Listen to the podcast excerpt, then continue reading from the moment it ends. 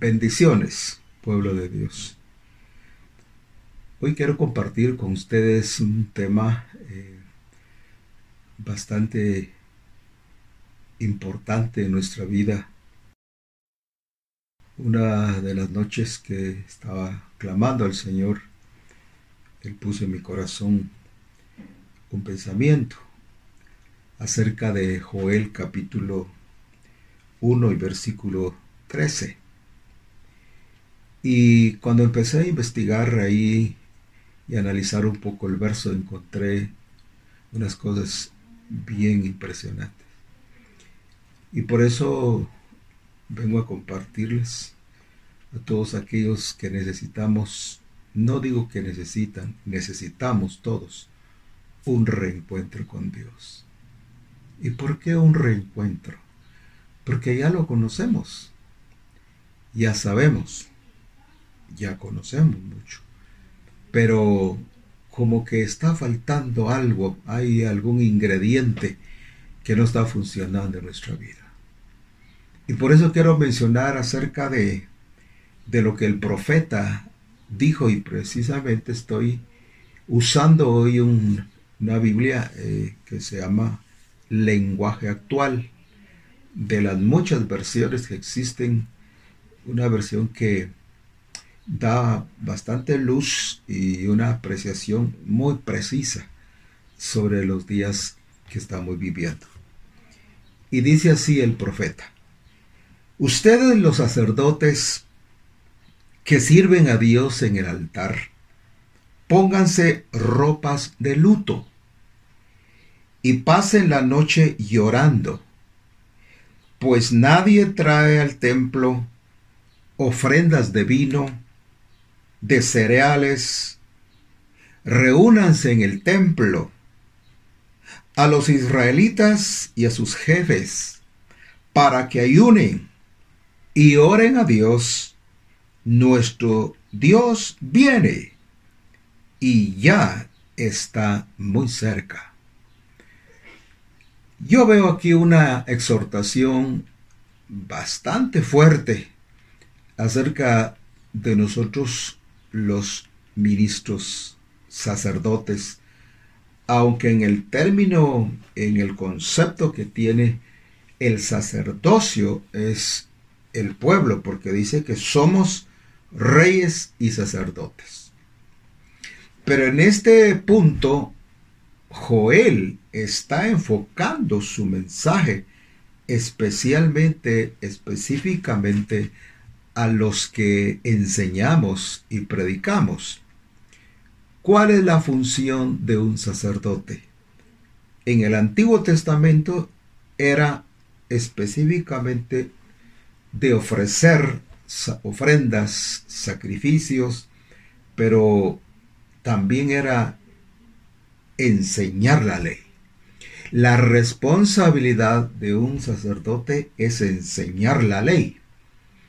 Y todos los ministros en este mundo, nuestra función primordial es enseñar la ley. Es enseñar la ley al pueblo, conducirlos por el camino correcto, por el camino de la santidad, por el camino de la pureza, por el camino de la justicia. Y entonces cuando Joel está enfocando aquí la exhortación es bien fuerte, porque sacerdotes que sirven en el altar, pónganse la ropa de luto. Es decir, que la exhortación que nos trae aquí el profeta es de sentirnos mal muchas veces por nuestra condición. Pero hermano Belarmino, usted no está acusando. No, Estoy tratando de que tengamos conciencia de nuestra realidad, de nuestra función con Dios.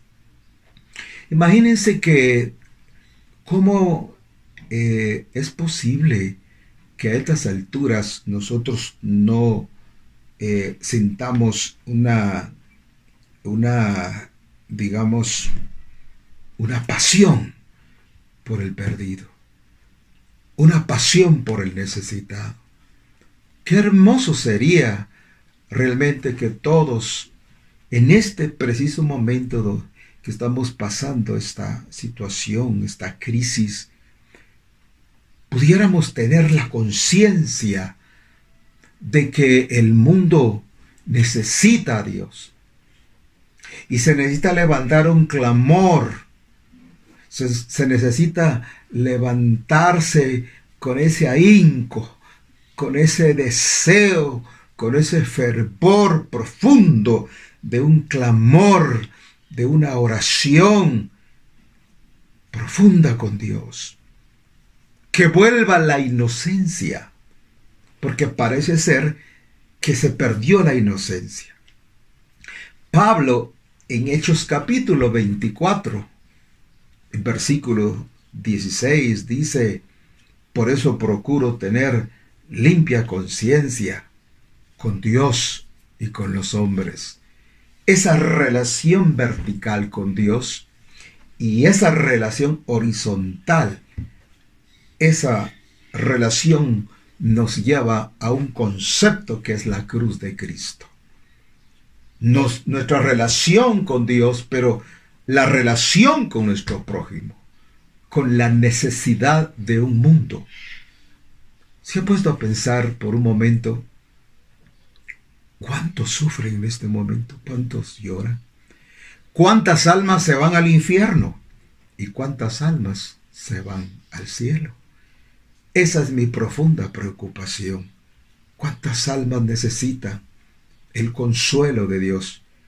Quizá en el momento de la agonía que tuviesen una revelación de la gracia, de la misericordia de Dios, para que sean salvos, porque hay una eternidad, una eternidad para los cielos, pero hay una eternidad para el infierno, para la perdición eterna. Y eso debe traernos a conciencia el mensaje del arrepentimiento, de la gracia, del favor y la misericordia de Dios para, para este mundo. Esta pandemia nos hace reflexionar muchas cosas. Si estamos encerrados, realmente, ¿cuál es el cambio que se está operando en nuestras familias? Para muchos, esta situación los endurece y la expresión es bastante dura. He oído de personas que con palabras vulgares, palabras soeces, expresan cosas en contra de Dios, en contra de la situación que estamos viviendo. Pero nosotros, ¿cuál es nuestra reacción? ¿Será que al salir, el momento que venga el cambio así lo esperamos, ¿será que hemos cambiado de actitud? ¿Estamos cambiando de actitud? Aquí la palabra dice, ustedes sacerdotes que sirven en el altar, pónganse ropa de luto, pasen la noche llorando. Yo anhelo esto, deseo con todo mi corazón. Pero luego entonces dice, reúnanse en el templo. Pero ahora no podemos hay limitaciones, hay restricciones, pero entonces viene algo que me llamó poderosamente la atención. Y en el versículo 5 dice, nuestro Dios viene y ya está muy cerca. Ay Señor, ¿qué significa eso? ¿Que el Señor está cerca? Sí, ya estamos escuchando mucha predicación, mucha enseñanza acerca de la venida del amado. Pero, ¿cómo está su amada? ¿Está brotando amor para su amado? ¿Está brotando esa fragancia del deleite de amar a su amado? ¿De la fragancia de la adoración?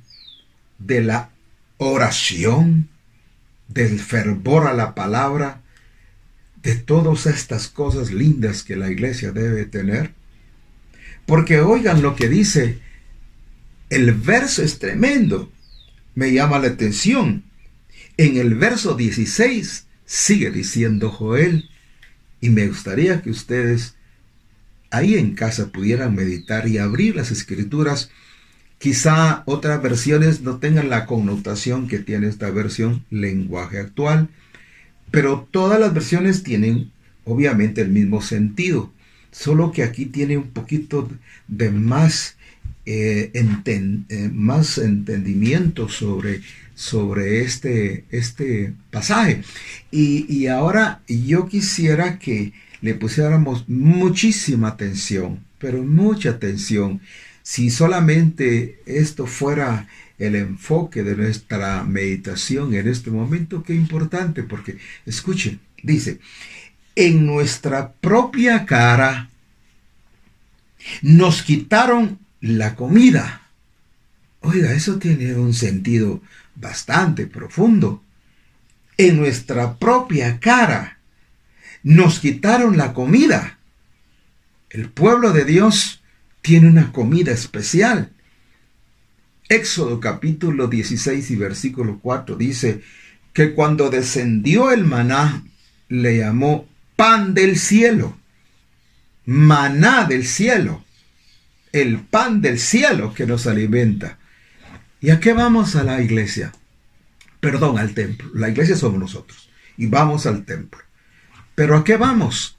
Vamos a adorar, vamos a darle gracias a Dios, vamos a bendecir su nombre, vamos a danzar con júbilo, vamos a adorar.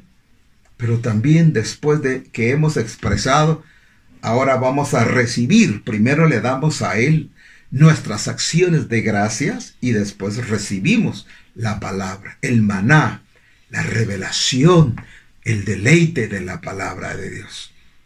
Pero, ¿qué sucede si tú ya no tienes ese deleite, esa pasión por la palabra, por las verdades eternas de Dios? Porque lo único que nos cambia y nos transforma constantemente es la palabra de Dios. Es esa poderosa verdad del cielo que hace que nuestra mente sea transformada. Escuchemos. En nuestra propia cara nos quitaron la comida, nos quitaron la alegría de estar en el templo de nuestro Dios. Ay, eso sí está tremendo, hermanos. Porque exactamente lo que el profeta dijo se cumplió. Nos quitaron la alegría de estar en el templo de nuestro Dios. Consideremos esta porción. ¿Acaso no es exactamente lo que estamos viviendo? Es, esto es profético. Esto es tan real como lo estamos viendo. El concepto es, es, es, es clarísimo. Entonces, cuando la palabra dice, nos quitaron la alegría de estar en el templo de nuestro Dios, Recuérdese cuando usted iba al templo. Tal vez de mala gana.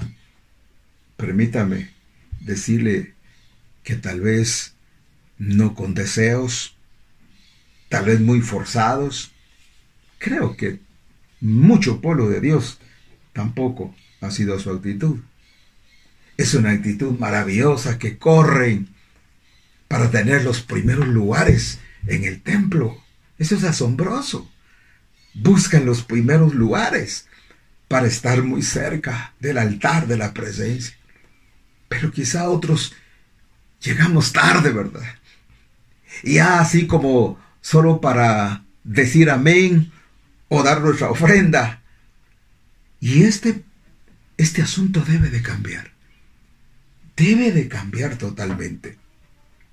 Porque entonces viene una restauración, yo espero Dios, que vendrá un cambio, vendrán otros vientos, ya lo vamos a explicar. Oh, huesos secos, oíd palabra de Jehová.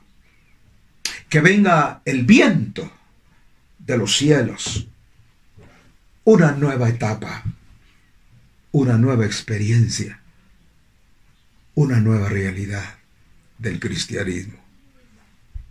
Cuando el Señor Jesús confrontó a Nicodemo, que era un maestro en Israel, y le dice, si no naces del agua y del espíritu, si no naces de nuevo, no puedes ver el reino. Le dice otra vez, si no naces del agua y del espíritu, si no naces de nuevo, no puedes entrar. Pero lo peor es, no puedes heredar. Son tres elementos. Ver, entrar y poseer las herencias. O la herencia.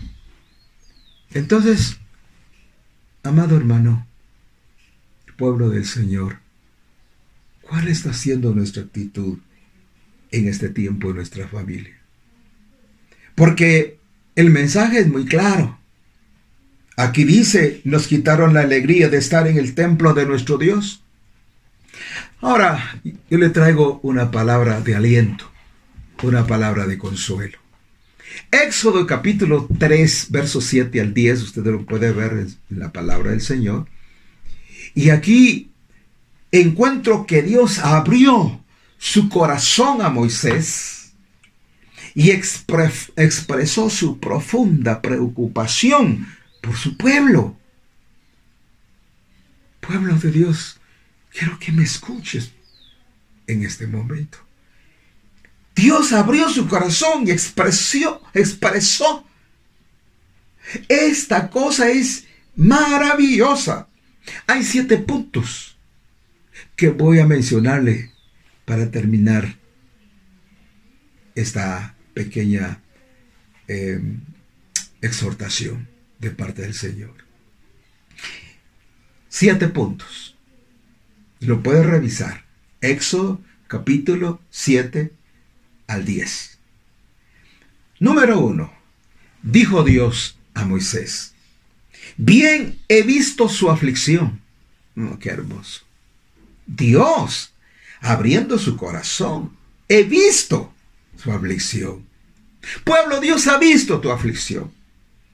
He oído tu clamor. Número 3. He conocido tu angustia. 4. He visto la opresión de los enemigos de los egipcios. Dice Dios, he visto. Número 5. He descendido para librarlos. Número 6. He descendido para sacarlos de esta tierra a una tierra buena, una tierra ancha, a una tierra que fluye miel, leche, bendiciones. Y número 7. Te enviaré a Faraón para que te enviaré a Faraón para que saques de Egipto a mi pueblo, a los hijos de Israel, a mi pueblo. Mire cómo se identifica Dios con nosotros, iglesia. A mi pueblo. ¿Quieres tú, pueblo del Señor? Pueblo de Dios. Dios vio las aflicciones. Dios les demostró una profunda preocupación. Qué maravilloso. Cuánto Dios nos ama.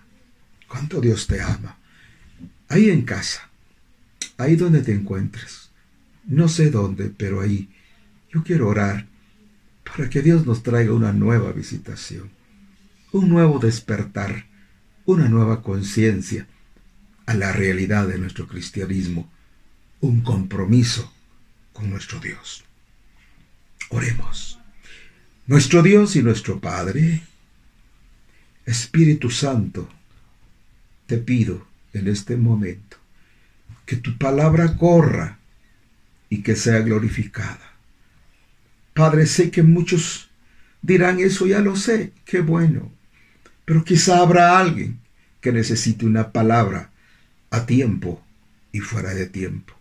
Yo te pido, Dios, que venga el consuelo sobre cientos de miles de personas que sufren y que lloran por sus seres queridos. Personas que están graves en los hospitales con este COVID-19. Ahora te pido, Dios, que tu mano de misericordia consuele estas vidas, estas familias, estos seres queridos que están postrados. Señor, quizá les des una oportunidad y les des una revelación de tu gracia en el momento crucial que están pasando. Y a tu pueblo bendícelos, que no falte nada en casa, que tu provisión esté todos los días con ellos y con nosotros. Por hoy, muchas gracias y bendiciones para todos.